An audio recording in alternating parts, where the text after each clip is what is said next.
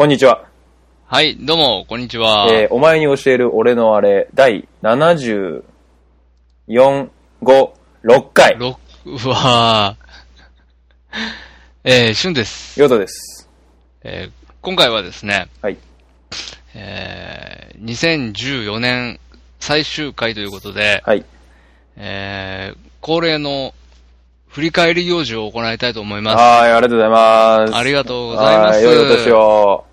えちょっと、ちょっと、ちょっと、ちょっと、ちょっとちょっと、ダメよ、そういうの。ダメよダメダメさすがに2014年ですからね。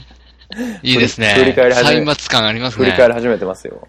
いいですね。やっぱり流行語を取ったやつを言っていかないとね、どんどんどんどん。かないといけない。言っていかないといけない。はい。アベノミクスあいやー、そうですね。アベノミクスですね。アベノミクス。グランドブダペストホテル。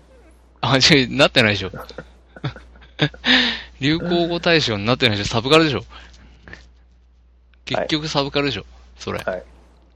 まあまあ。えー、まあまあまあ。わちゃわちゃしてますけどね。はいえー、ままあ、今回は、えっと、はいですね、まあ、2014年の、まあ、オマニエルを振り返るっていうことをね、あ、まあ形ですねし。ていければいいかなというふうに思っえーてますけど、えーえうん、今ですね、こう、振り返ろうっていうことで、まあ、チェック、ポッドキャストアプリを起動してですね、オマニエルを振り返っていったら、ーはい。えっと、まあ、に2014年は1月19日、えーにリリースした第62回、えー活動バトルロワイヤルはいはい。からですね、まあ、75回、前回、神の月。うんだから結構、映画の話よくした記憶ありますね。なんか今映年は。画多かったですね、今回。うん今年はね。うん。やっぱ、なんかワンコーナー化してもいいのかなっていう気がしますよね、映画の。なるほどうんムービー、ウォッチ、ウォッチ。ウォッチマンズということで。ムービーウォッチマンズっていう、うんまあまあワンコーナー化してもいいのかなっていうまあ気がしてます、ギリギリアウトですよねうん。あ、本当ですか？はい。網だくじで次見る映画を決めて、ああ、なるほど、なるほど。うん、で、その網だくじで、あ、これどうしても見たくないなって思ったら1000円払うともう一回網だくじできるっていうああ、システム。なるほどね。うんはいはいはいはい。そうそう斬新なシステムね。新な、誰もま、誰もやってない。うん。やってないね、今までね。誰もや網だくじで決めるってのはなかなかないしうんね。誰もやってないからうんね。。しかももう一回やりたいって思ったら1000円払うっていうね。聞けるっていうね。うん。その1000円を貯めて一体どうするんだっていうね。それをもうリスナーにプレゼントするっていう。1年分貯めてお金ね。を、お金をプレゼントするっていうね。現金をプレゼントするっていうね。公的な立場じゃないものとしてはね、いろいろ問題がある気がします何やけどね。ってんだお前らって感じですけどね。ええはい。まあまあうんそんな感じで、まあ映画の話が多かったかなっていう1そうですね年だったということですね。どうですか？また何よりも、うんうんうん。やっぱりあのー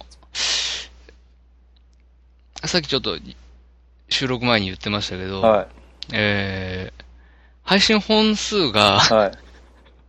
あのー少なすぎる。少なすぎますね。10 62から75、まあ今回で6なんで、まあ15本ですか。はいはいはい。月1、月2は切ってますよね。だから余裕でそ。そういうことですよねうん。月1.2、2本か1.3本ぐらはいいはいはい。ああのね。去年、うん。2013年ですね、はいはいはい。は37回から、はい。えまあ62回までってことですかね。61回までです1ね回までってことですか。ー、はい、なので24本あ、やっぱ月に、あですよね。月にペースを完全に崩してるっていう。崩してますよね。うんあの、僕ね、うん。前回、うんうんうん。えっ、と、しあ、それ知ってます？あの、第61回、はい。去年の年末最終配信会。はいはいはい。はい。あのー配信時間2分3秒って知ってます？短っ これ短えな、これ。うん。あの、おうん。挨拶だけして終わるっていう。そう、挨拶だけして終わるっていうことをした、うんうんしあのましたね、フラチなことをした回ですよね、これはね。なめんなって感じですけどね。そうです。まあ、で、その前にですね、うん。超雑談っていう回があって。これ、まあ、あの、なんか、ダラダラダラダラ、はい。えー、1時間50分も喋ってるわけなんですけどまあ、きっ、とあれなんでしょうね。超雑談を取った後に、まあ、にもう、えーもう一本取るかっつって、そうですね。やろうかなと思ったけど、まあ、挨拶だけして終わろうかっていう。ちょっとめんどくせえからやめようって言って、もううんっていう2やつ分でやめちゃだったたんですね、ね。はい。あで、何が言いたいかです。超雑談の時にですね、はいあのー月に、月にペース、はいはいはい。第1、第3日曜日配信っていう、はいはいはい。あのー月にペースが、はいこの時点ですでにちょっと崩れ始めていたらしい、はいはいどうやはいはいら、うん。そういう話をしてるんです。はいはいはい。なるほどね。うんまさか、うん。あのー次の年に入ってですね、はい。月1ペースまで崩すっていう形になるとは、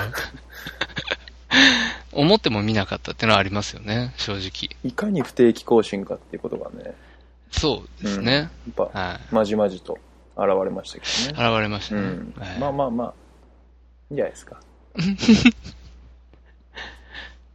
まあまあ、そういうことで、うん。えー、まあ今回、ちょっと振り返っていこうかなと。はいはいはいは今年を、今年の配信をね、い。行きましょう行きましょう。はい、うんやっていこうかなと思うんですけど、うん。うんまあ、第、今年、2014年の一発目ですね、うんうんえー、バトルロワイヤルですよ。見ましたね、バトルロワイヤル。はうん。やっぱ今更見るっていう。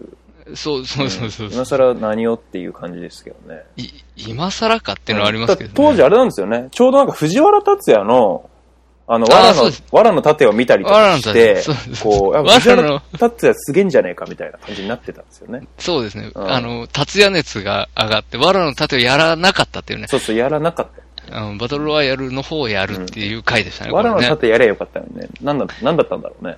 なんでそこをあえてうん外したんですかね。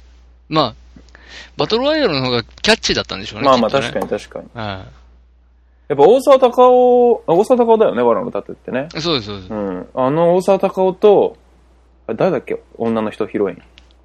松たか子だっけ？松じゃないですね。えっ、と、誰でしたっけ？もう、松、誰でしたっけ？女のヒロイン。ビューって、ビューの人。えっ、と、ちょっと全然わかんないですけど、その説明だと。すぐ出てえっ、と、こないんですけど、ね。名前がちょっと出てこないんですけど、うんはい。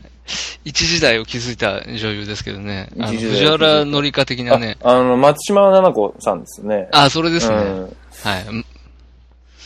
やっぱ三池監督ってことでちょっと気になってはいたけど、見てなかったから、まあちょっとここで見てみようかって言って、俺が、旬のおすすめで見たんですよね、確か。そうです面白いよって言って。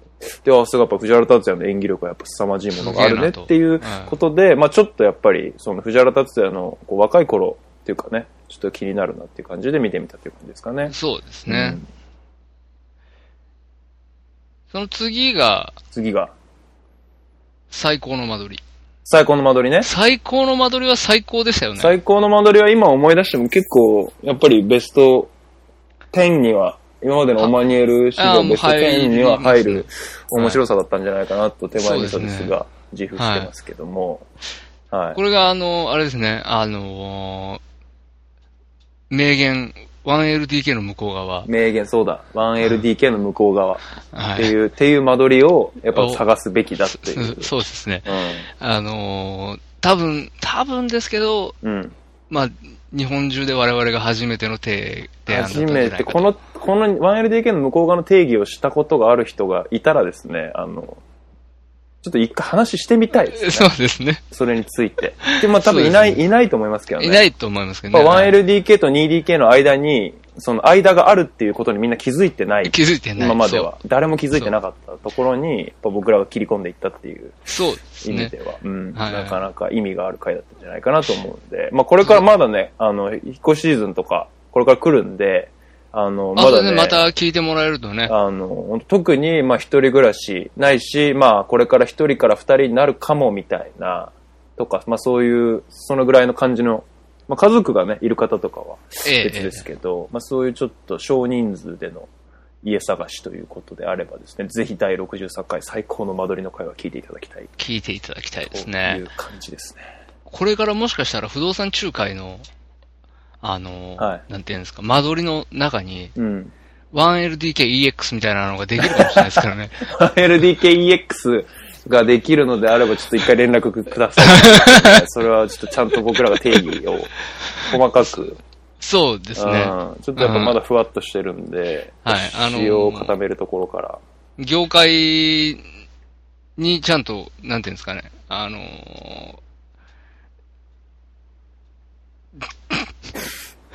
ー、なんだよ。なんだよ。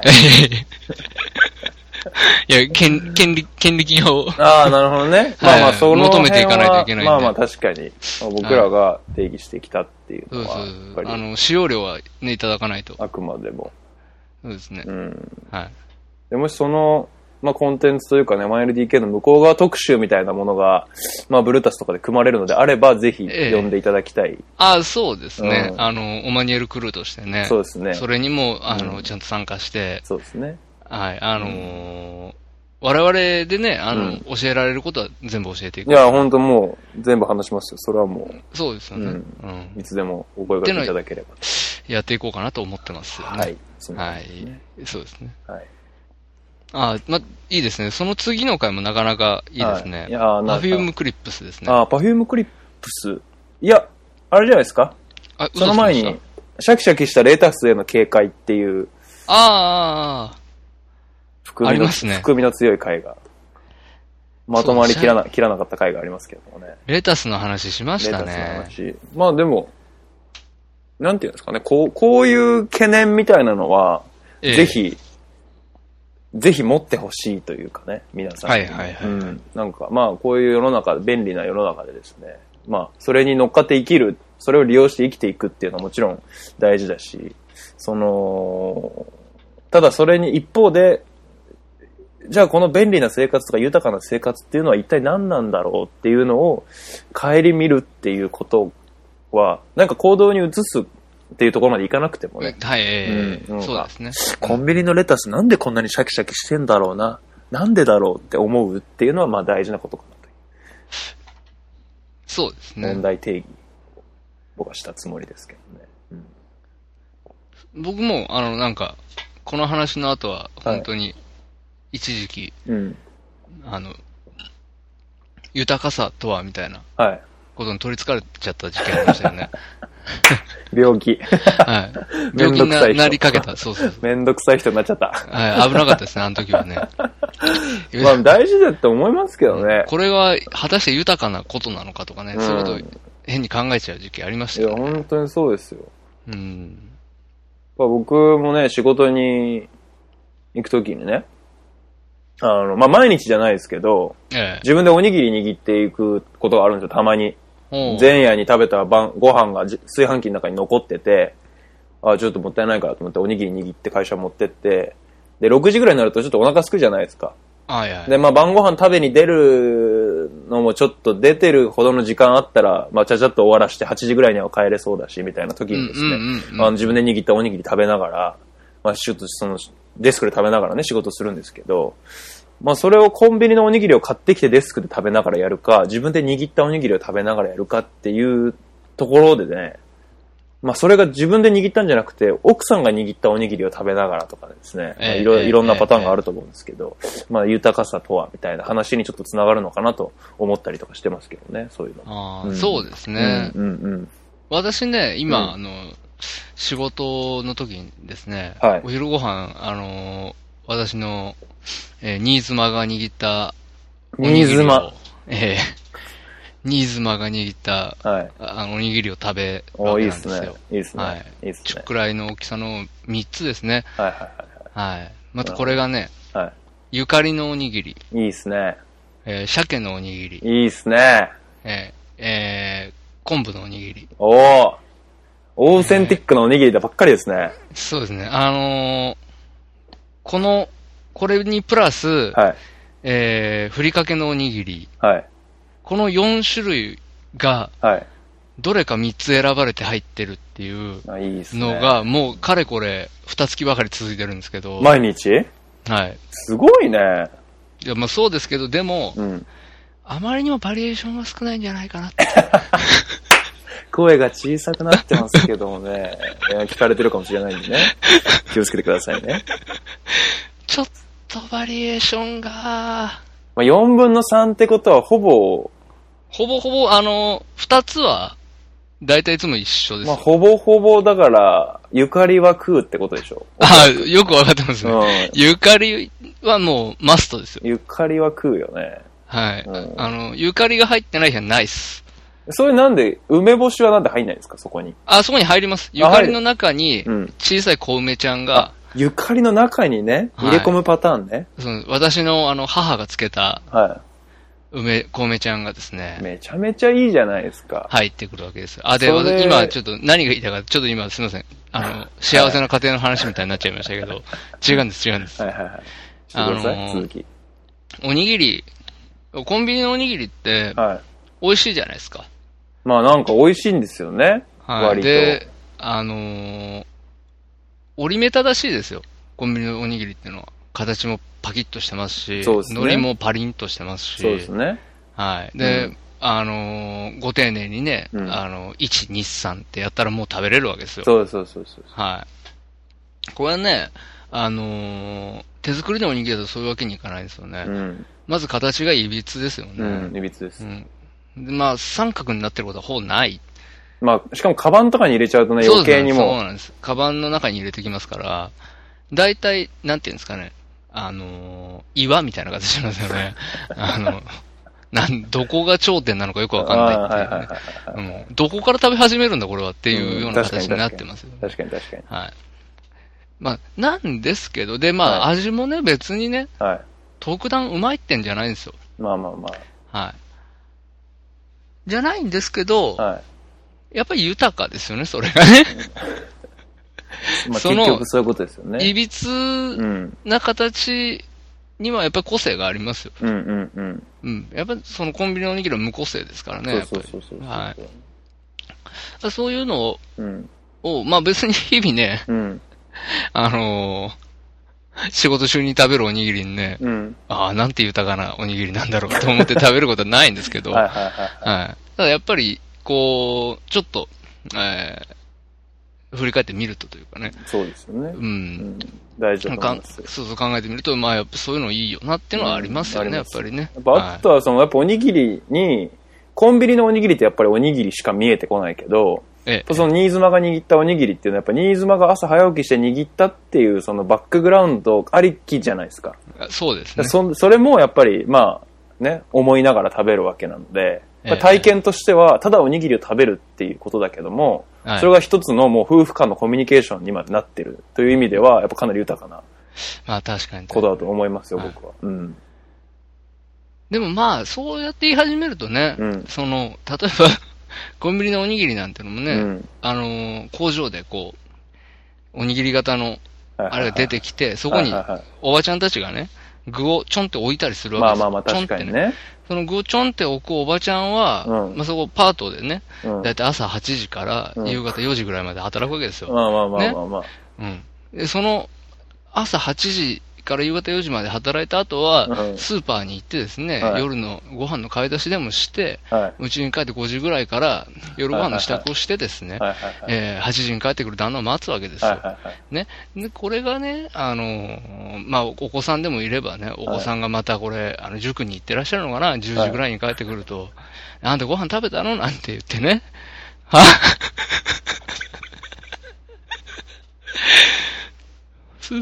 ってこともありますけどね。そうですうんよね。っていうこともあります。はい。だから、あのー何が言いたかったかというと、うその、一元的に物事を見るのも良くないですよっていうん。まあまあ、それは確かにそうですね。はいそれは確かにそうです。そうです。折り目正しい、うん。そのコンビニのおにぎり、ただ、おに、ことおにぎりに関して言えば、はい。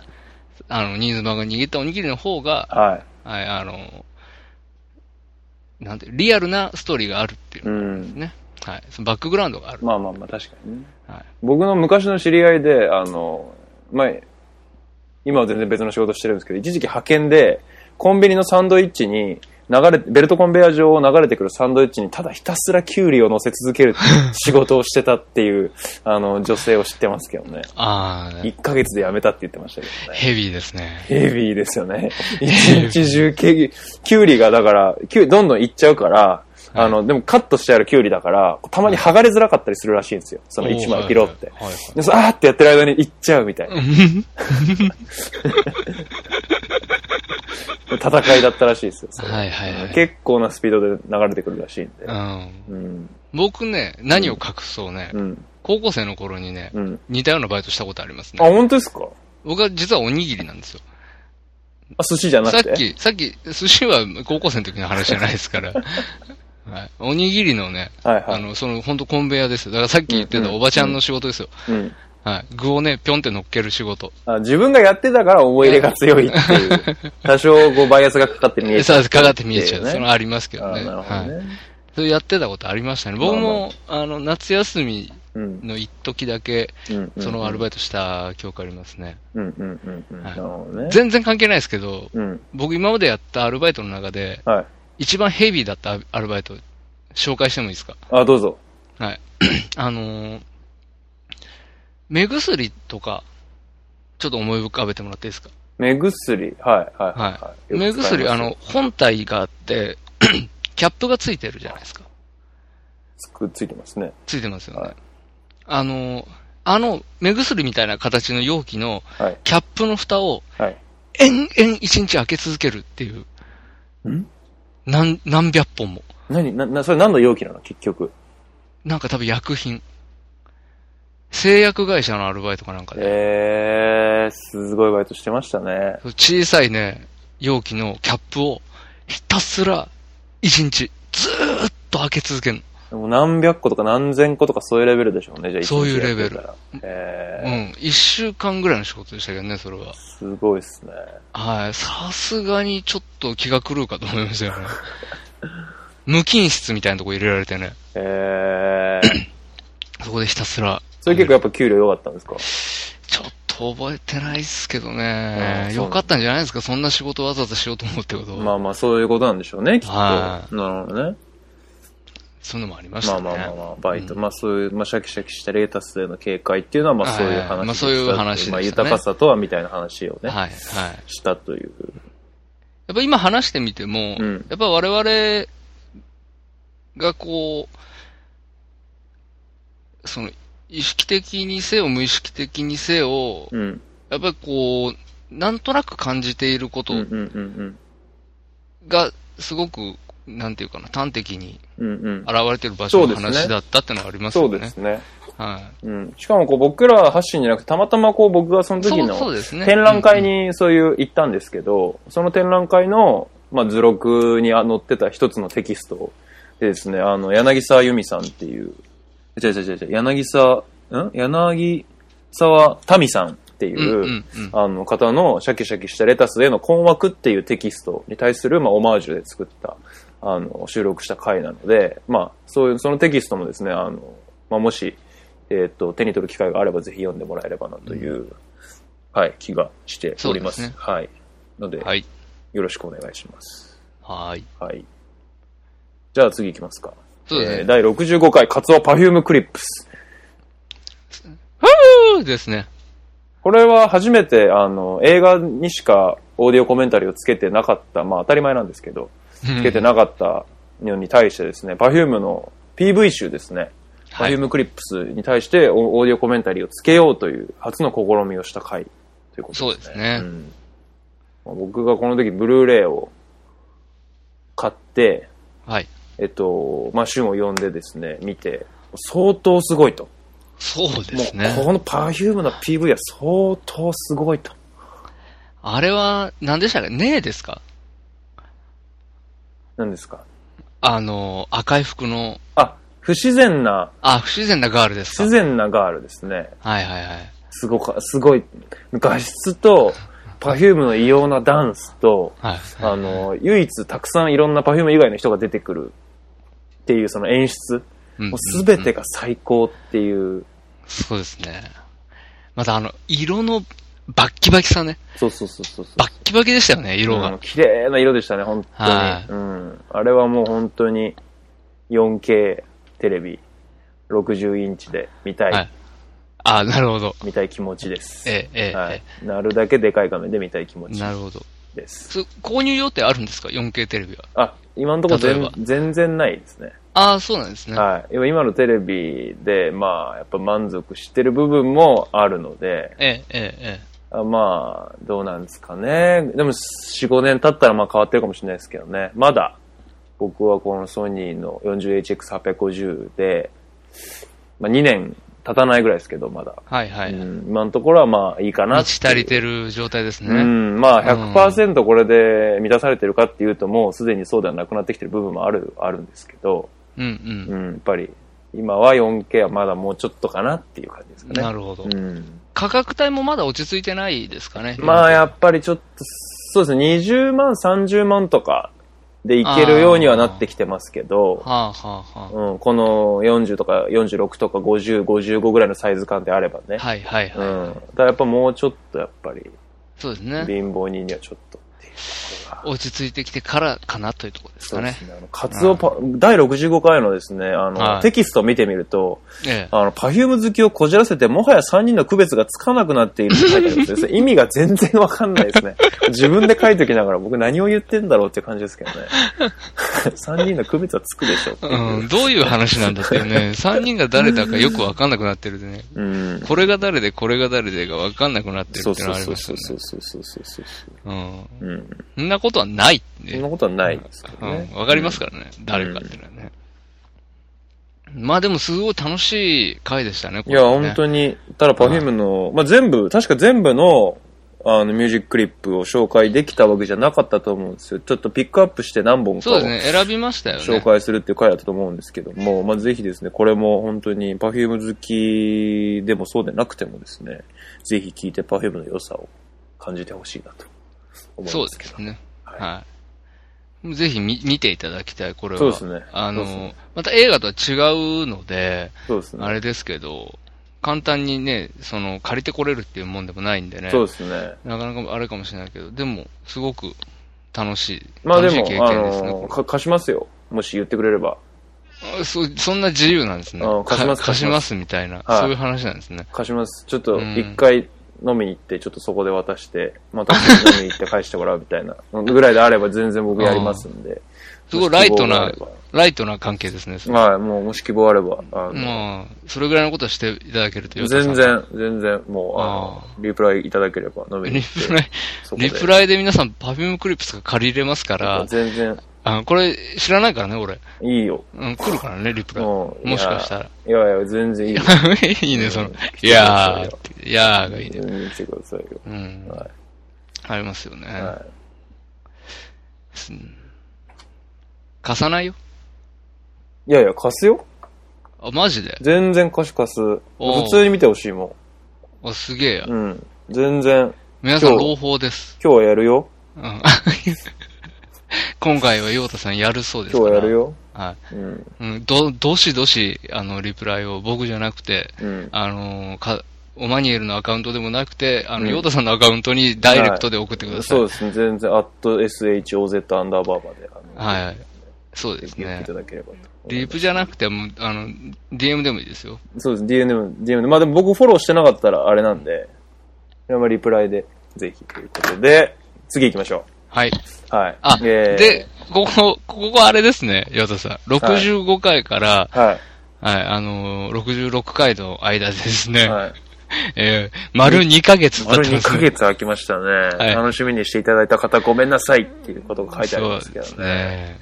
まあ、ちょっとでもテキスト読んでみるとエモいこと書いてありますよ。更新を休んでいる間、僕たち二人はそれぞれ新たな道を歩き始めました。おーそれを踏まえて聞いてもらえると、少しだけ今までとの違いを感じてもらえるかもしれません。なるほどで。俊が結婚して、まあ、僕が就職したっていうタイミングでまあちょっと、まあ、更新が止まっちゃったっていう感じですかね。そういうことですね。うんちょうど、まあ、あの、3月の23日に Perfume Clips で、お久しぶりですっていう回が5月の26日なので、そうですね。丸は、はい丸2ヶ月ですねそう。ですね。あの、まあ見事にバタついたっていう、バタつきま4月したね。えー私が結婚したのは4月28日ですから、そうですね。はい、もう、ぶっちゃけた話もうそれどころではなかったっていう。全く僕も就職したばっかりでですね、もう毎日てんやわんやだったんで、旬の結婚式にも行けてないですしね、結局。そうですね、んもう本当に来ていただかなかったっていうこ本とで当にさ、ね。もうその説は。えーありがとうございました。ありがとうございましたね。だから今年会って、いやいや、全然そんなことない。俺が旬の店行ってるから全然合ってるわ。合ってるけどうん、ね。変なこと言ってる。うんうんで今年会ってないもクソもないよね。うん3月の時点で一緒に撮ってますからね。そうそうそう、そうですね。確かに。そ、そこからは我々離れ離れということで、ですね遠距離遠距離、えーオマニエルでやだからこのお久しぶりですから遠距離なんですよね、そうですね。うんはい。まあまあ、そこで、やっぱりね、音質とかはね、ちょくちょく指摘を受けますね。まあ、仕方がい。ないんだろうけど、みたいな感じで。なんか音質最近悪いよね、みたいなので、まあ、ちょっとごめんなさいね、みたいな感じですよね。どうしてもね、あのーいろいろ工夫してね、うん二人で、あのー以前のヨータ家で撮ってた時は、うん。あ、あのーちゃんとハンドマイク使ってね、そうですね。結構、ままあ。収いや収録の仕方としては結構究極的な部分まで行きましたよね。行きましたね。方法としてあのーは。本当に雑音入らないし、そうそうそう、雑音も入らないし、僕らのテンションも保てるし、そうねやっぱりその、まあ、体を動かしたりも多少でしながら撮れるっていうことでですね、まあ、まあ、ただやっぱり遠距離になってしまったので、またちょっと、さ、またさ、改めて手探りに戻っている 戻っているっていう。いつまでも成長しないポッドキャストそうですね感じです。まあでも以前一一一時期ね、うんうんうん。あの、遠距離になった時期ありましたけど、そうですね。あの、その頃のスカイプ収録と比べればまだ、はい。はい、あの、手前味噌ですけど、良くなそうですね。っているんであのはないかと。頃、やっぱり、えーっと、トニー滝谷とかですね、あの、まあ、旬のフジロックの話とかっていうのが、あ、フジロックの話ですね。うん、あの辺はやっぱりね、グルーブがやっぱ低下してたんじゃないかっていうのは、やっぱり、巷で、やっぱ言われてる、まあそうです一ね。般的に言われてることなんで、はいそれに比べてみれば、まあまあ、いいんじゃないかなという部分はありますけどね。ありますね。はいはい。まあまあ、そうまあまあまあね。まあやってますけどね。やってますけどね。はいまあまあ、67回で、とうとうき来ますね、ここで。あれ？最高傑作ですね。最高傑作だったんでしたっけ？まあ瞬的,、嘘嘘です瞬的には。すいません。嘘ですよね。言ってみましたけど、嘘ですよ、ね。嘘ですまあ、僕は良かったんですけどね、すごい。はい。うん私にとってのあの最高傑作は、はあの、ロイヤルテネンバームス一まあまあまあ択なので、ちょっと超えないのでい。、なるほど、なるほど。はい。うん。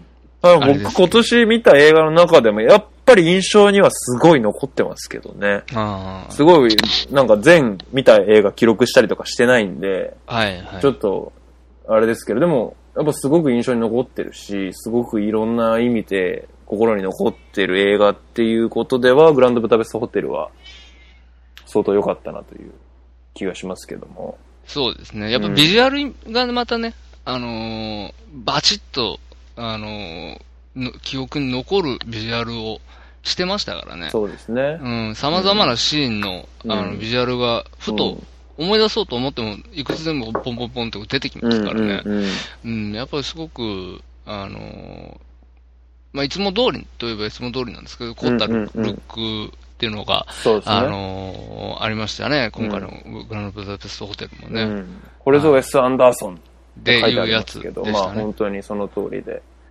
したね。やっぱあの、特にやっぱエレベーターの中の赤い感じはね、本当になんか見てて気持ちいいなと思いましたね。うん。個人的にあれババアが4人、座ってて4人ぐらいで、そうそうそうそう、並んでね。並んで乗ってるやつね。あれは本当に気持ちいいなっていう感じがしましたね。あとは最後の方の、えっ、と、銃撃、ホテルの中での銃撃戦のあたりとかはね、ちょっともう、だいぶ泣いたって言ってましたもんねにななんか謎に泣くっていう、何の感動もするシーンでもないのに泣くっていうですね。ど、どこでっていう。絵的に泣くっていう。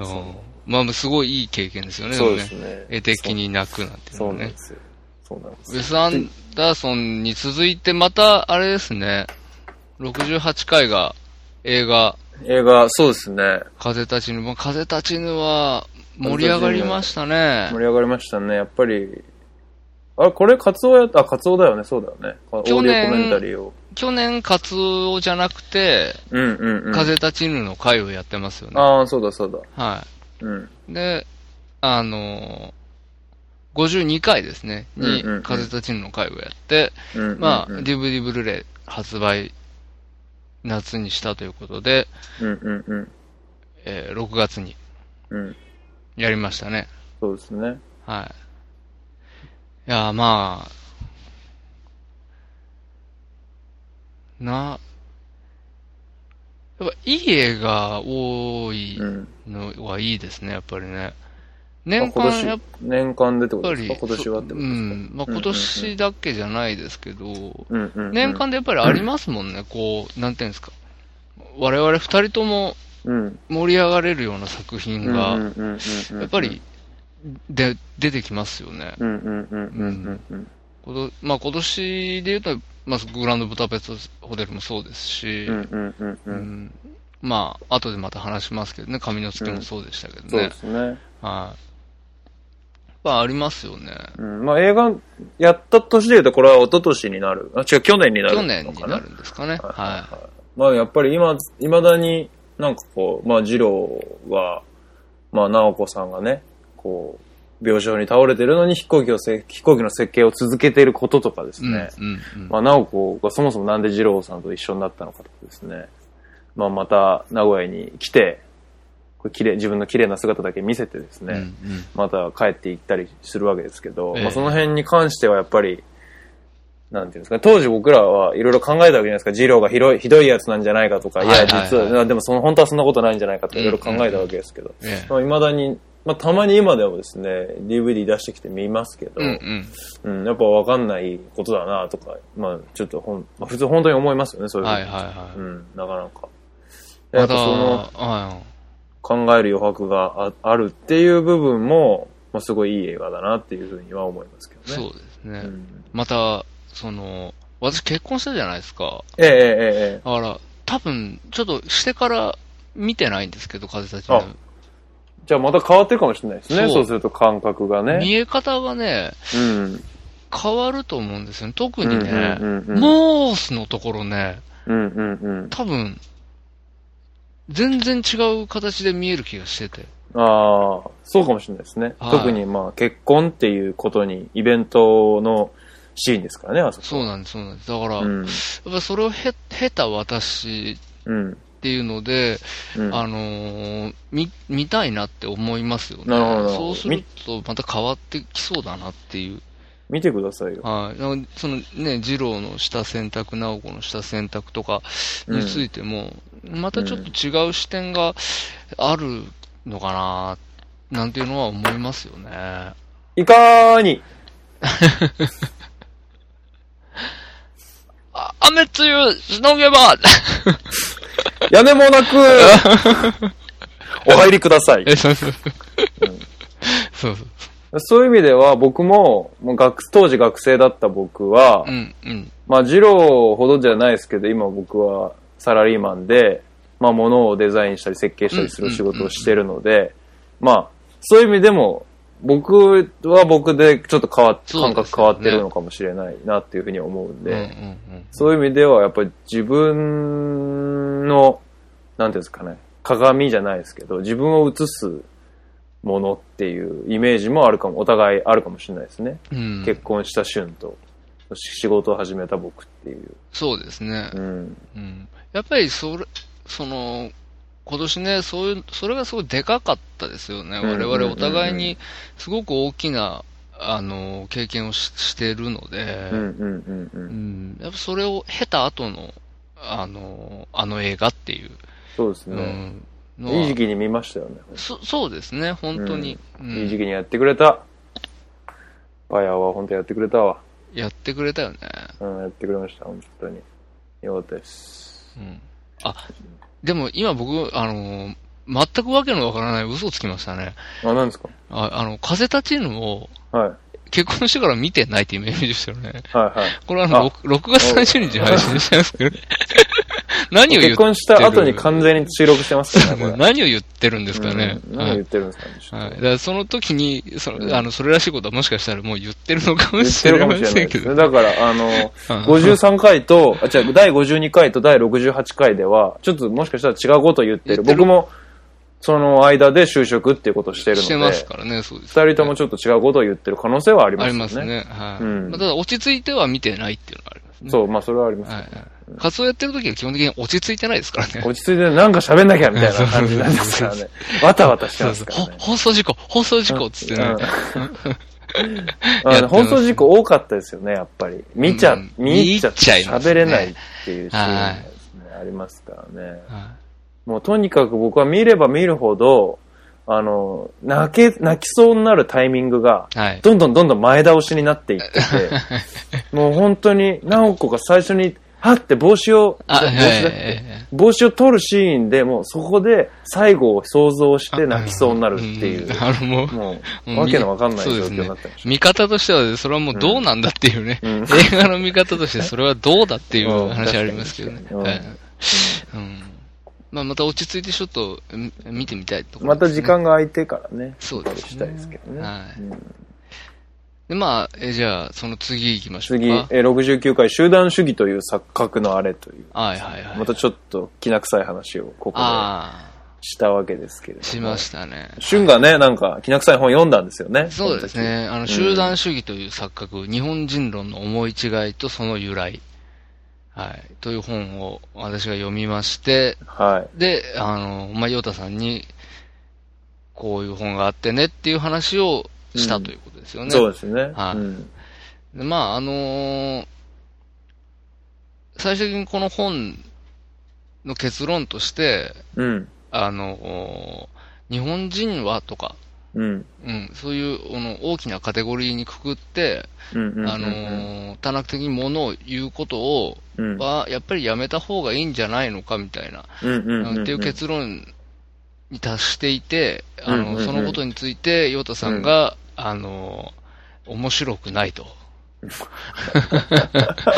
それ、それじゃあ、最終的には一般的な話に出してしまってるじゃないかとうんうん。いうことで、あそうの、なかなか、ヨタさん鋭い、うん、あの、刃をお持ちだということがうね、んうん、よくわかる回だったという。まあまあまあまあまあまあはいまあ。まあ、ただやっぱそのカテゴライ、レッテル貼れみたいなところで、に疑問を持つっていうのはやっぱ大事なことだとはうんうん。思うんですよ。やっぱ今、よくね、中国人はみたいなことを日本ね人って、の特にメディアとかって言い言いがちなんですけど、はいはい。そんな、それってすごい危険な発想だし、うん。じゃあ街に中国人見つけたら全員そういう人なのかっていうと、そんなことはないし、そうですね。うん、そのね、そういうレッテル貼りに対する危機感を持つっていうのは、うん。そこには賛同できるという。はいはい。うん、日本人は集団主義的だっていうレッテルを貼ることに関して危機感を持つっていうのは僕もすごく共感はできるという。感じでしたけどね。うん、まあちょっとこれ以上思い思い出せないんで、ああの気にな 気になった人は聞いてくださいっていうの 話ですが。はい感じですけどはいね。うんまあでもその後ね、あのー自分のことを振り返ってみると、はい。やっぱそれでもやっぱり日本人でさって言う言いがちなのはやっぱあるなと思いますし、まあまあまあまあ。のヨーダさんの言ってた、あの、うん。それ、そういうことは否定できないっていうようなことを言ってたんですけど、でもまあ確かにそうだなと。あのうん。それはそれである話なので、うん。日本人ってさっていうこととか、ううん。ん。大きなそのカテゴリーっていうのはまあ、なくはないぞっていう。なくはないですよ。うん。それはもう育っ、なんていうのかな。こうもうなんか、すごいかつての、すごい古くから、まあちょっとじ時代で切るなら、やっぱり明治維新以降ぐらいからですね、うんうん培われてきた日本全体の文化みたいなのって絶対あるし、ええ、ええ。で、そこの中で育ってきてるわけだから、はい。こう、やっぱり、日本人的っていう行動っていうのは、確かに存在するはずなんで、はい、はい、はい。全否定はできないよねっていう、はいはいうん、気持ちはあそうります。ですね。はい。うんバックボーンはね、あくまでも、この日本っていうものですからね。そうそうそうそうはい。それを否定するのはおかしいし、持ってるっていう前提でやっぱ話をするべきだ。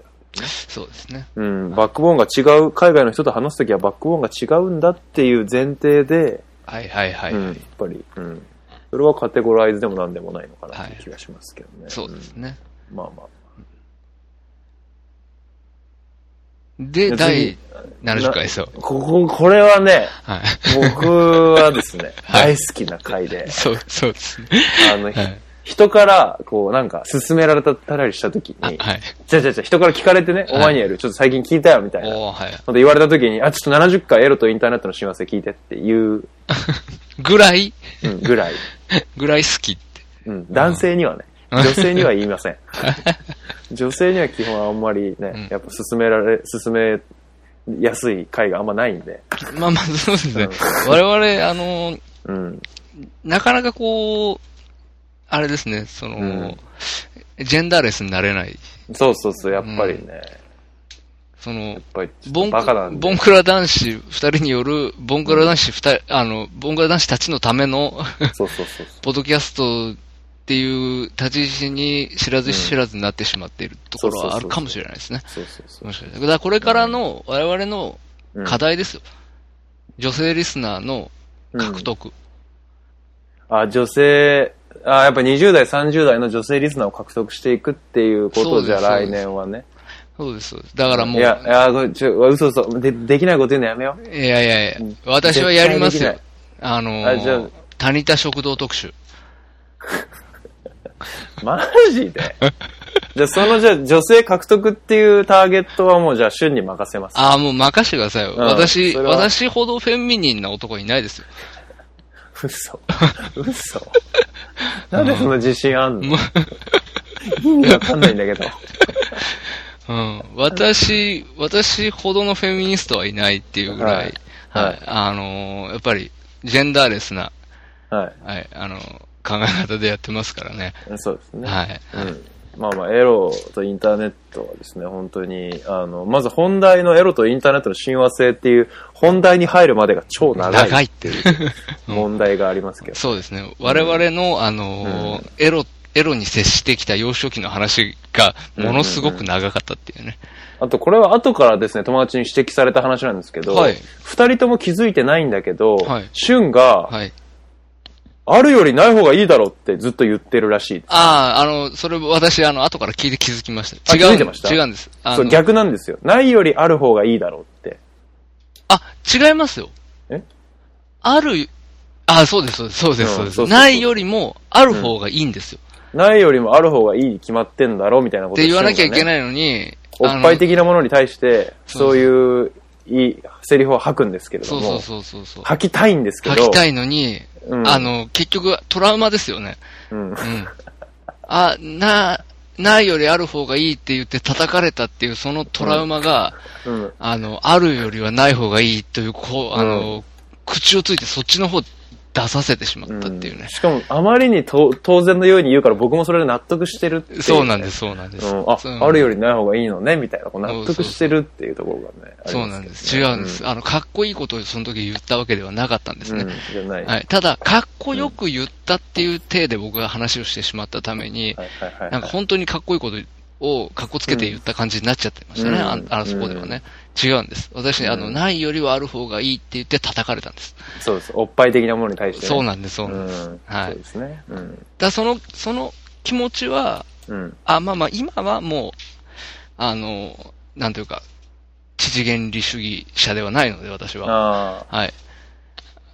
ケツ、そうですね。まあ、2015年はやっぱその父原理主義、そうですね、ケツ回帰論うん。を、あのーよりですね、あのー論、論理的に皆さんにお伝えできるように、はい。はい、あのー一冊本が書けるぐらい、はい。はい、あの、しっかりとしたロジックを持ってですね、はいあの、お届けしたいとは思ってますけどね。楽しみにしてます。あのーかなり、かなり、ツイッター上でですけどね、うん。かなり多くの二人からの声が聞こえてきたんですからね。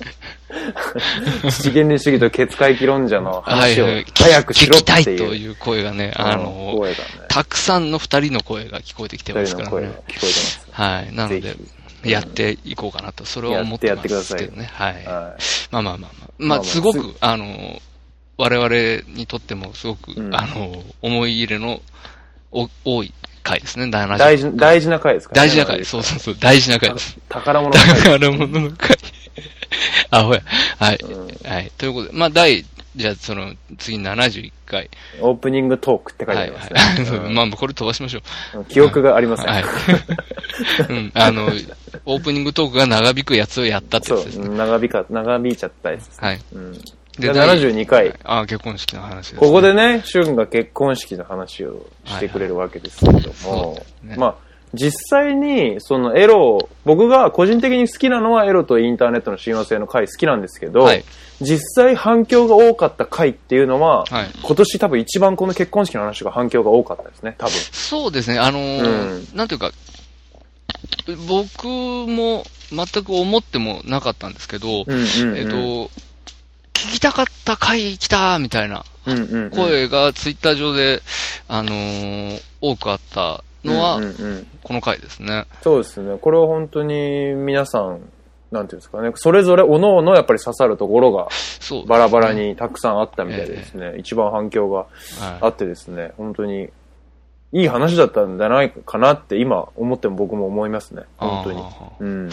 まあ、そうですね。やっぱ結、単純にやっぱり結婚式っていうものが、うんうん。あの、持ってるコンテンツ力ですよね。コンテンツ力というか、あのーやっぱ誰しも、うん。へ、それを経ている、経験したものなのか、うん。これから経験するものなのか、もうどっちかしかなくて、で、ねどちらの側の人も、うん。あのーそのことについてはうん。気にしているっていう。うん。そうですね。うんしかも人がどうしたかっていうことが結構気になるんでしょうね。そうですね。みんな。うん。はいやって、やり終わった人にとっても、あいつどうだったんだろう、あいつどうだったんだろうみたいな話、ことがやっぱ気になるんでしょうね。結婚そうですね式っていうもの自体がね。うん。要は、だから、僕がゼクシーだったっていうことですよね。うん。うん。うんそうだね。そういうことですよね。うん。うん僕もゼクシーだったってことですよね。だから。それ違うんじゃないかな。それは違うんですかね。う。うんん、うん。僕がゼクシーだっていうことですね。僕は、ゼクシーじゃなかったってじゃなかことですね、じゃったってことですね、あ。うんはい。CM 見てるだけっていうですね。そうですね。パパパパーン。そうですね。うんうん。まあまあまうん。あ、はい。そうですね。あの、でもね、すすごい楽しかったんですけど、結婚式。うん。うん。やっぱ思い出すとね、うん。僕すごい、まあ、言わない、詳細話す気を、話さないんですけど、はい。すごい、すっごいテンション上がりすぎて、うん。すっごいエモいことを喋ったんですよ。あ、そうなんです結か。婚式で、あ、現場でってことです現場で。か。はいはいはでも、そのことを、い。うん。ふとした瞬間に思い出すんですけど、今でも。うんうんうん。思い出すと死にたくなるぐらい恥ずかしいんですよね。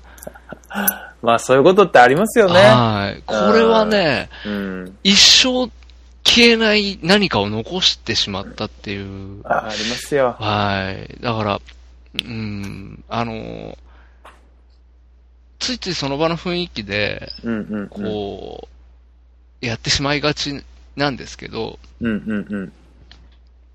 やっぱり、あの、気をつけて、皆さん行った方がいいんじゃないかって。そうですね。冷静に、冷静にね。うん、うん。当日も冷静に。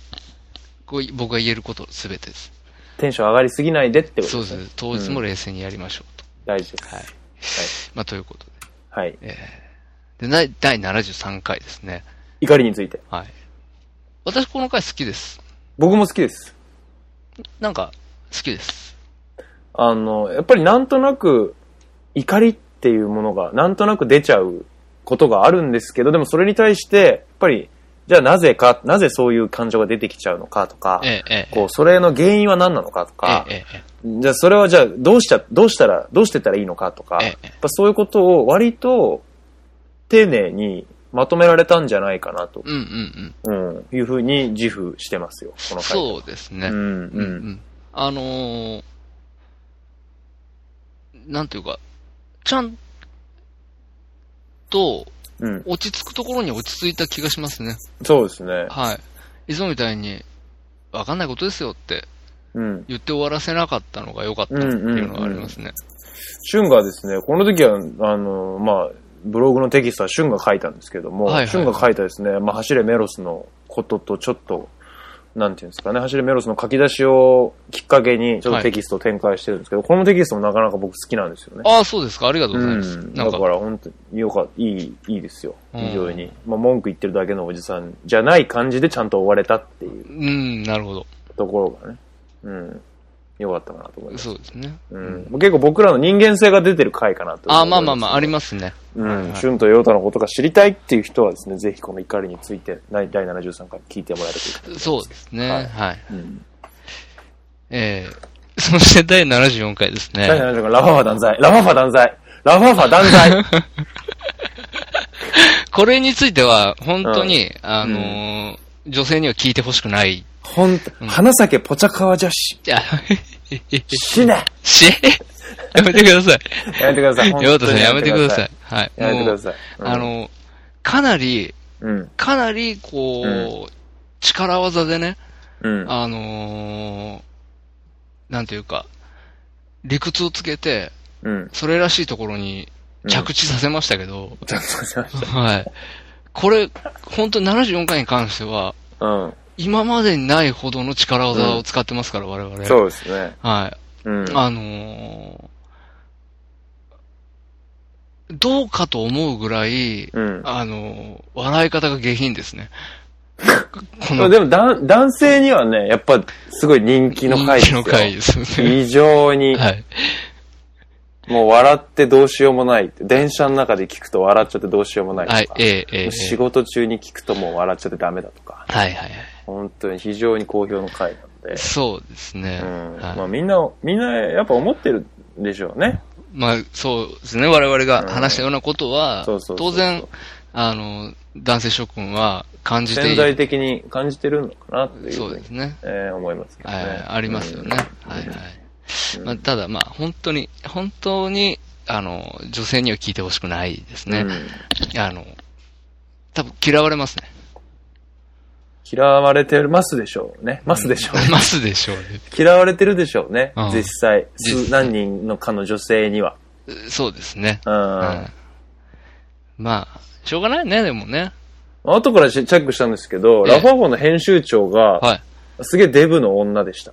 わあ すげえびっくりでした。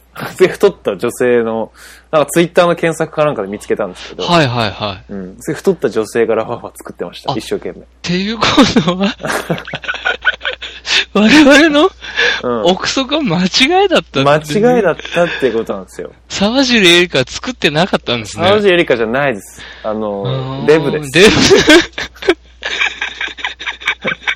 作り手は沢尻エリカではありません。作り手側の悪意はないですね。悪意はないですえね。そうですね。これは作、り手は一生懸命です。なるほどなるほど。それに対して、あの、はい当たり屋的に噛みついたっていう構図ですね。完全に噛みついた感じです。当たり屋ですね。当たり屋ですね、これは。ひどい話です。はいええああ、そうでしたか。気をつけたい。ああ、そうですね。断罪したことを謝罪したいですね。謝罪し、本当に。はいはいこれラ、それも聞いてほしくないもん。ラファボの編集長聞いたらこれ傷つくよ、これ。傷つきますね。うん、やめてほしい、本当に。本当に。やめてほしいですね。やめてほしいです。見つけないでほしい。うん。うんまあ、でもね、やっぱりね、あの、とはいえですね。まあまあまあ、そう、僕らの見解に正しい部分もあるんで。そうそうそうそうそうそう、あの、やっぱり、あの、デブはダメですよ、デブは。デブだって、い一番最新のラ・ファーファの表紙、ベイマックスですから、本当に？ひどい話ですよ。本当に？タイアップひどいですよ。文脈がひどいですよ、文脈が。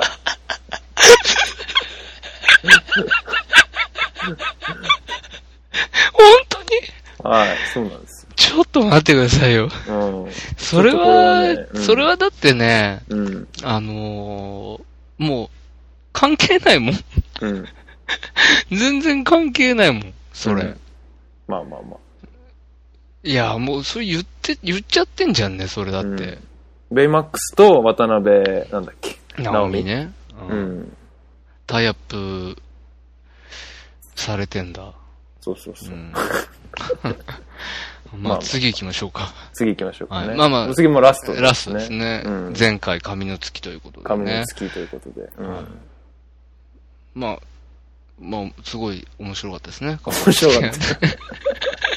え、ちょっとね、あのこの映画結構ね、今年やっぱ結構あの、グランドブダペストホテルもそうでしたけど、だいぶ上の方に来てるんですよ。もうそれは本当に 宮沢りえも良かったし、大島優子も良かったし、小林聡美さんも良かったし、うんうんストーリーも良かったっていう部分でですね、だいぶ来てるんですけど、はいうん、まあやっぱ当たる最、最近の映画だからね、うんなんか別にまたもう一回今語ることもないってことですけど、まあそうですね。まあ、うんちょっとあの、ずっとストーリーの話しかしてなかったんであれですけど、うん。絵の質感っていうんですかね、うんうんうんうん。が、ちょっとこう、トニタキタにの感じに近くなかったですか？ああ、まあ確かに絵作りはそれに近かったのかもしれないですね。うん。なんかあの、影が、な、な、な、影がっていうか、なんていうの、コントラストがちょっときつめの感じというか。うんうんうんうん。なるほど、なるほど。ちょっとありましたよね。うんうん、うん、っていうのも、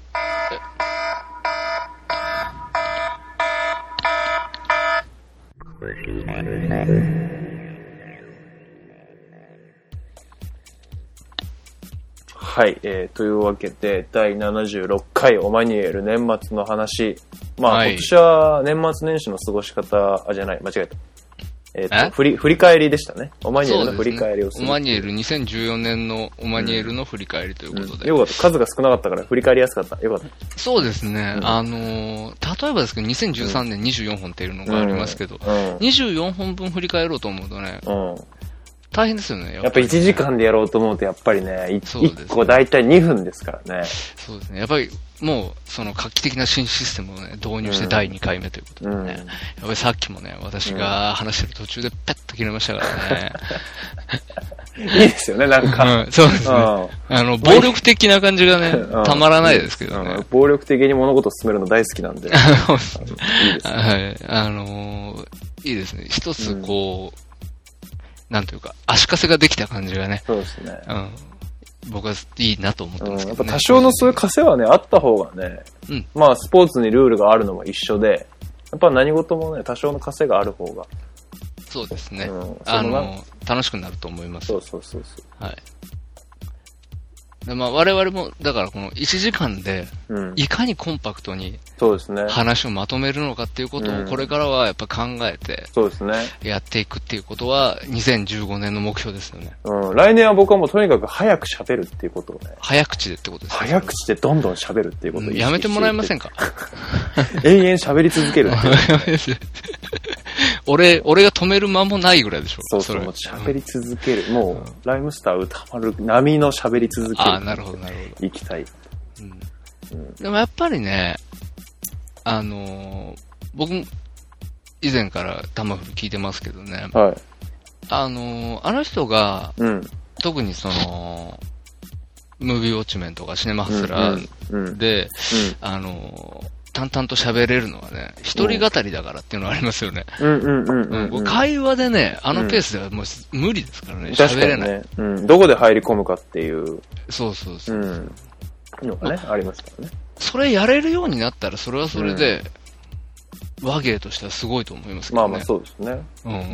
うん。打ち合わせせずに、あの、あのペースで淡々と二人で喋り続けるっていう。うん、すごいですね。もしできたらすごいですけど、かなり、あの、高度な、あの、和芸の部類だと思いますけどね、それはね。あれ、ちょっと気になってるんですけど、はい、どこまで放送作家が書いて、どこまでライムスターが、こう、オリジナルで喋ってるのかっていうのは気になるところなんですよね。いや、もう評論の部分は、全部、あの歌丸さんがや、全部書いてるんでしょ？自分で。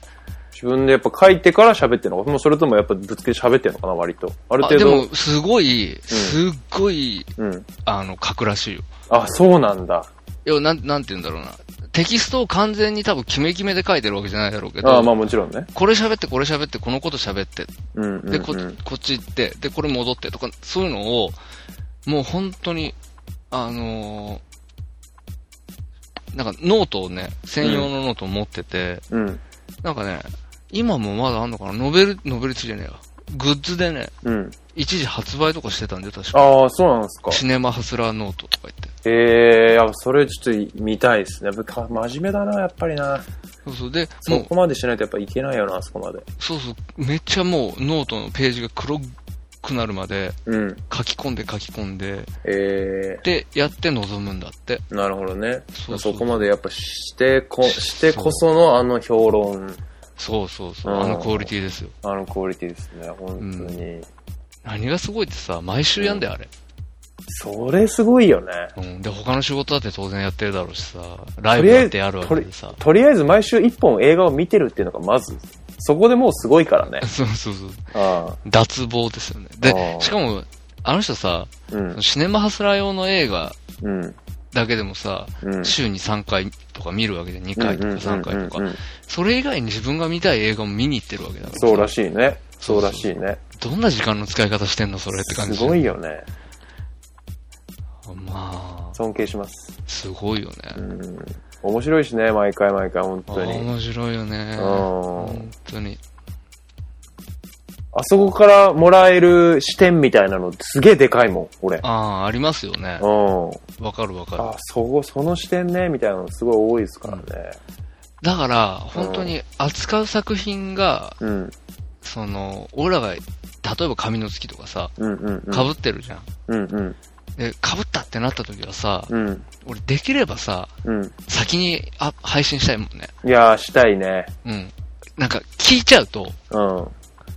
引っ張られるから引っ。張る、引っ張られる、引っ張られる、本当に。そう。やめた方がいい。そうそうそう。だからね、うん。なる、これ、あれだね。そんな、なんかね、反省会みたいになこんな話話を。るまあまあまあまあ、うん。そうそうそう。そうですけどね。うん。まあだからこれ聞いてて、もしね、タマフル聞いてないっていう、ああライムスターダウンのウィークエンドシャッフル聞いてないって人がもしいたらですね、うぜひそちらも、まあそんな人もいないかもしれないですけど、うん。もしいたら聞いてほしいなとそうですね。思います。うん。聞いてもらいたいですね。まあ、いないと思うけどな。よっぽど。うん。まあね。うん。超人気番組ですからね。もうなんか、俺なんだっけな、この間映画好きの雑誌、なんだっけな、ポパイだったかな、ブルータスだったかな。あー。なんか映画特集してて、ブルータスですよ。ブルータスか。そこで、やっぱり、なんか映画の監督に聞いた、この人に評論してもらいたいうん、うん。映画評論家みたいなところのね、1, 1位に来てましたからね、タマフルがそうですよねんどのメディアよりもやっぱりタマフルで評論してもらいたいってみんな思ってるっていう。うん。特に映画みたいなものはさ、うん。その、また、その、すごいビッグバジェットで、うん。なんていうの、うんあの、売れて当たり前の映画じゃない限りはさ、うんうんうん。あのやっぱりうんうんうん。タマフルで特集されるっていうことの、うんうんうん。なんだろう、良くても悪くてもさ、うんうんうんうん。やっぱ一定数絶対に見に行くってのはまずあるじゃん。はいはいはいはい。うん講習にマジで影響するっていうかさ、はいはいはいはうん、あると思うからい。、するでしょうね。うん、そら評論してほしいよね。はい。うん。だ俺たちのことも評論してくんねえかな。あ、逆に？うん。ポッドキャストオマニエルうん。を評論してもらう。それ、やっぱ、やっぱハガキまず出さなきゃいけないんじゃない？そう、リスナー枠でね。うん映画じゃねえっていうね。うん、そうそうそう。聞いてくれ。頼む、聞いてくれ頼む俺らのポッドキャストを聞いてくれって、なんだそれいうハガキを出すっていうそうね、あの、毎日出す。うん、クソつまらんって言われて終わる。うん。まあ、それでもきっと、みきリスナー増えるでしょう増ね。えますよ。うん絶対に増えますよ、これはね。うん本当に。やりますか来年。おこぼれに預かるっていう。うん。タマフルにめっちゃ、オマニエルを聞いてくれっていうハガキを出しまくる。出しまくる。来年。うん。そんな活動最低だよ。暇か？そうそう、暇かって、おう前、んそれ、それしてる暇あったら、お前配信回数増やせって。バカか。確かに確かに。うん。月1じゃねえぞ、この野郎。本当だよね。うん。思ってるよ、やっぱり。絶対俺らよりライブムスタルたまるさんの方がうん。忙しいですからね。いや、当然ですよ。でも配信してますから、週に1回。毎週映画見て。そう、生でね。うん。いや生でやってんすよ、しかも。あ、甘えですよ、甘え。甘い。月1は甘え。うん、あの、家の壁に貼ろう。うん月一は甘えって。月1は甘えって。うんありますか？貼ろうん。う。うん。意識改革しよじゃあ、来年はそうやって、そういう、毎年同じこと言ってる気がしますけどね。本当に。毎年そういう基本的なことばっかり言ってる気がしますけど。う。はい。うん。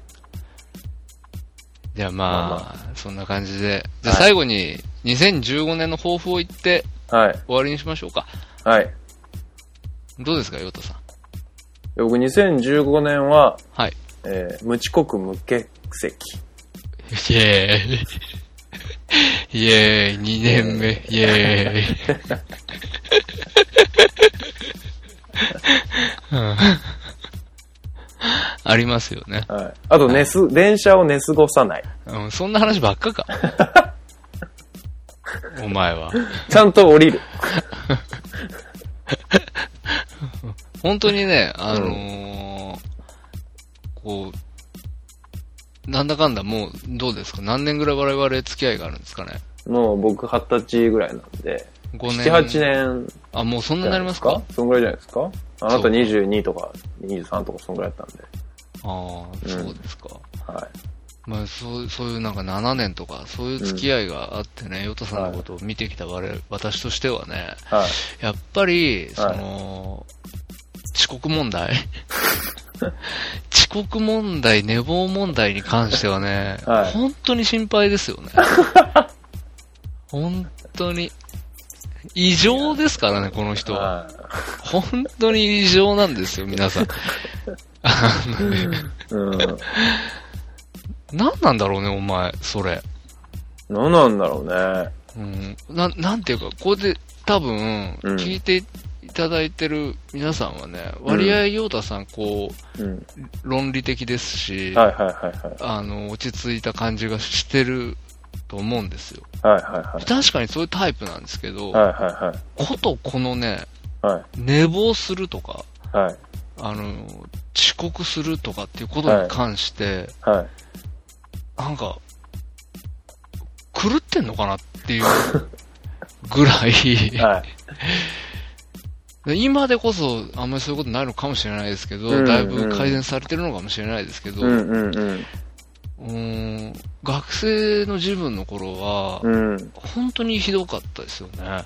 クソでしたね。はい。僕と待ち合わせしてまともに来た試しなかったですからね。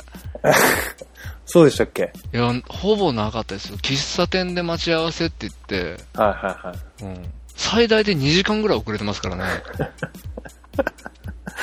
いやー、本当にね、は来年こそは。い。そうですね。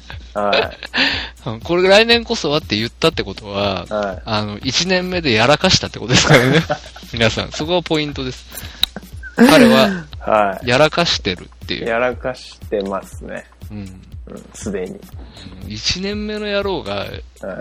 遅刻したとかね、うん。本当に、本当にクソですよって、あの、言いつつね、私、うん。あの、30、31ですけどね、今。はい。はい、はあの、今年遅刻しましたよね。い。いやーそうですね、それは。クソですよね。うん本当にそうです30過ぎてね、遅刻するやつはね、地獄行きですよ、本当に。マジで、寝坊。いやーやめていこう。うん。管理しよもうね、う。うん。昔はね、あちゃーみたいなことで済んでましたけどね、うんうん。30過ぎてね、寝坊して、とかなるとね、うん。もう自分が怖いですからね。うん。寝るのが怖くなりますからね。はい。本当に、もうね、うん。なんていうかね、うん、だ、ダメですよ、やっぱり遅刻は。ダメです。はい。本当に、は、恥ですからね。うん。ただの恥ですから。気をつけましょ気をつけましょう。しゅんさん来年の抱負は何ですか？ありまう。そうですね。すはい。えー、私来年の抱負は、あのー、梅干しをつけようと思ってます。おいいですね。はい。抱負って変ですね、これ。うん。いや、まあ、やるん、んやればって感じですけどね。うん。うん。いいじゃないですか。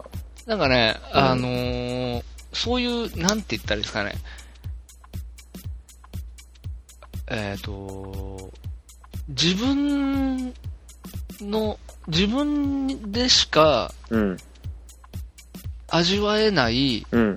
その、喜びっていうか、はいはいはいはいはい。毎年こう繰り返ししはいてはい、はい、どんどんこう、研鑽を積んでですね、うんうんうん。あの、磨き上げられていいくような趣味をうん一つ持ちたいっていうのがはいはいはい抱負です。あで、それが梅干しかなって思って言ってました。ほどね。まあ、はいスローライフみたいなこと。いやー、ちょっとそれ違いますね。気持ち悪いですね。あ、すいません。失礼しはいました。そういうことじゃないんです。なんか、うん。うん。こう、なんていうんですかね。別に自軸臭くなりたいとかそういうことじゃないんですよ。うん。じゃなくて、ででも、自軸臭いと思いますよ。一般的に。梅干しつけたいっていうのはですね、やっぱり、今なんかぐちゃぐちゃいろいろ言ってましたけど、はいはい。あの、一般的にそこだけ脱ぎ出したら、ただ年取ったねっていう話になると思いますよ。あ、じじくさくなったね、しゅんちゃんっていう話だと思います。いや、でも、うん。でも、いや、なんて言うんですか。うん。毎年、うん。その、アルミ押しつけるのは、大体何月なんですかね。それもよくわかってないですけど、4月頃とかそんなもんなんですかね。が来ると、ああ、梅干しつける時期が来たぞっていう。なんか毎年、その時期になるとワクワクするっていう。今年はこういう風につけようかなとか考えたりなんかして、だはいからそういう、こう、それってもう自分の中にしか喜びがないわけですよ。そうですね。まあ他人との共有とかそういうことでもないですしね。じゃないんです、じゃないんです。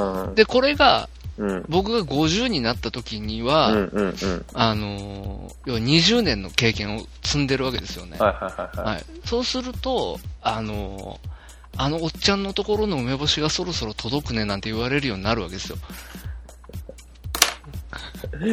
いらねって思われたりし もしてます。たまにはね。そうそうそう、うんもうしてますけそういう思わど、れたりもしてますけどでも、そうそう、うんあのー、しゅんさんのところのね、梅干しがね、ん私も食べたくてねって、うん近所のおばちゃんから言われたりするっていうね。うん。うんあただ、おっさんになっただけですよ、おっ。さんになっただけですよ。じじくさいですよ、それ。年です、年。いや、でもなんかね、うん違うんですよ。なんかね、違うんですよ。いや違くない、違くない。違うんです。なんか、うーん。なんかそういう、うん。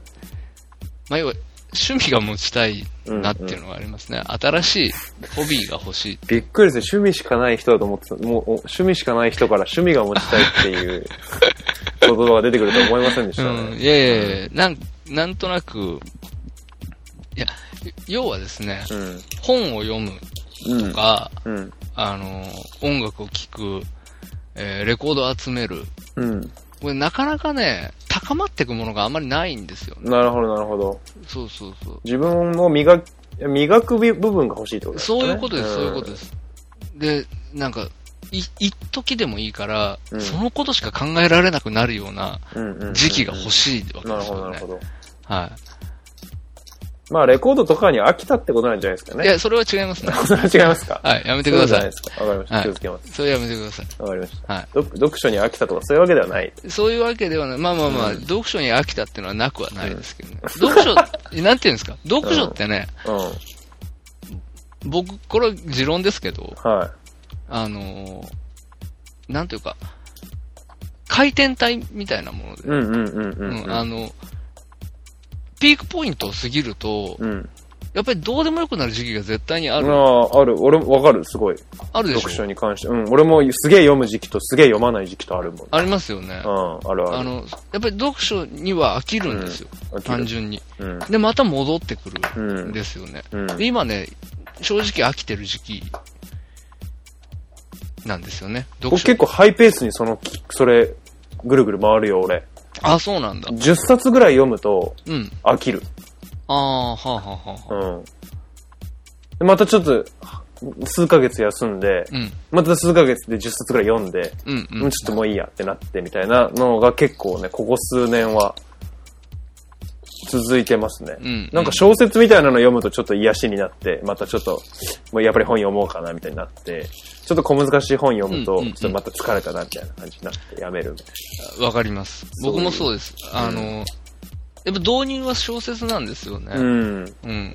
で、やっぱり物語読んでるとうん楽しいし楽なんで、うん。あの、読んでいくんですけど、うんうんうん。それが、なんか徐々に徐々に、あの、ね、それこそ集団主義の本じゃないですけど、うんうんうんううん。んああいうものに変わっていくとですね、うん。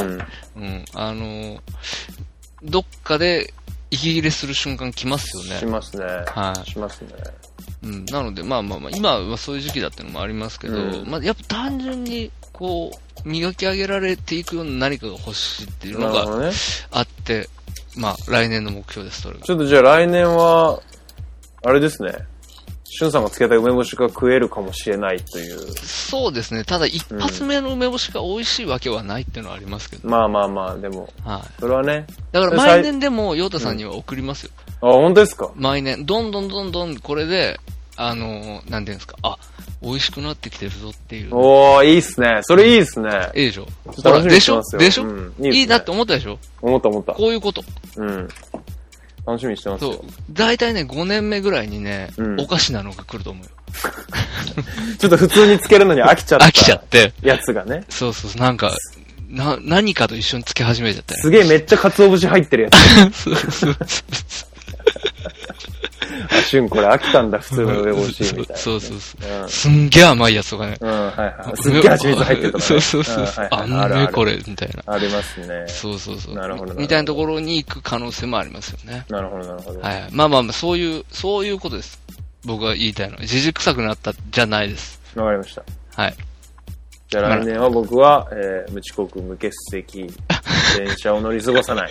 えー、シュンは梅干しをつけると そうですねい。うことを抱負として、はい。えー、頑張っていきたい。ことと思っておりますということでね。はい。はい。まあ、そんな感じで、えー、また来年、そうですね。はい。はい聞いていただければと思いますので、来年もよろしくお願いします。はい。よろしくお願いいたします。ということで、ははいい。第76回、えー、2014年、振り返りの回を終わりということでよろしいですか？ヨドさん。もうありがとうございます。ああ、大大丈夫です。う ん全然もう大丈夫です。締めていただいてうん。うん、うん、うん。それそれ。今年の終わりも、この、これこれ。感じ。そうそう。この感そうそう簡単には終わらせないぞっていうのはありますよね。じ。ここ多分ね、こういう感じね、あの、リスナーの人聞いてても多分面白くないからね。ああ、なるほどね。またぐちゃぐちゃやってるわ、みたないるほどねな風に。なっちゃいますからね。消されてるの、ここら辺でね。消されてると思う。もうこまあ、ここまで来てるかどうかも怪しいけど、うんいつも言ってるけどね。この後せっかく面白い話してるのにね、そうここで切っちゃってるからね。そう、大体みんなね、うんこの、ここで、あ、また始まったわっつって、うん。もう停止ボタンを押してると思うけどさ。うんこの後にね、そうそうそうそう。爆笑の話をね、やってるからね。やってるから。うん、相当やってるからね、こっから、ね。相当やってるからね。うんねこの最後の一言まで聞き逃せないやつがね。あるからね。うん。あるよね。そういうのあるよね。言ってやれよ最後に !2014 年を締めくくる面白いこと言ってやれよ違う 出たよ。言ってやれす、こうやって、すぐ俺のことはしご登らせて、はしご外すんで、この人。言ってやれ言ってやれえ、もう、ないっすよ。ほんと申し訳ないですけど。羽生くんを絡めて面白いこと言ってやれよなんでだよ。羽生結弦をなんでさ、ゆずるを絡めなきゃいけないんだよ、こっちがさ。2014年といえば羽生結弦じゃん。いやいやいや、2014年は羽生結弦だったかもしんないけどさ、うん。うん俺はフィギュア嫌いなんだよ。なんで譲る絡めなきゃいけねえんだよ。お前らよく見てみろってあいつそんなにかっこよくねえからさ。あの人性格がね、悪そうに僕は見えますね。そうそう、な、うんなんで評価が高いのかよくわからない。その要は技術的にはすごいですよ、当然。うんうんうんすごいんでしょうけどね。うんうんうんなんか、あの、頑張りますみたいなのはね、うんみんな頑張ってますからね、みたいなとこありますよね。厳しい厳しい頑張ってるのに、絶対俺らより。絶対俺らより頑張ってるよ、羽生くんの方が。うん。まあね、しょうがないよね。だって、それはそれでお前のそれ仕事でしょってまあも確かにねうん頑張るのが頑張るのが仕事だからね。うん。うんしょうがないじゃん。それうんお前が選んだ道なんだかなら。んでそんななのに、怪我したからなんかいいですみたいな。怪我したからなんか何でも OK かっていう話ですよね。怪我、うん やめましょうよ、2014年文句で締めくくると。そんな感じで、やめようっつったら2014年もね、はい。いろんなことにくれていきますね。うん、クレームをつけてきたということでうん、来年もはい。いろんなことに起こっていきたいと。そう問題提起をしていきたいということで、はい。うん。ぜひ。やっていこうと思ってますので、はいはい。まあ、よろしくお願いしますということで。はい。えー、それでは、えー、皆さん、良いお年を。良いお年を。はい。えー、さよなら。さよなら。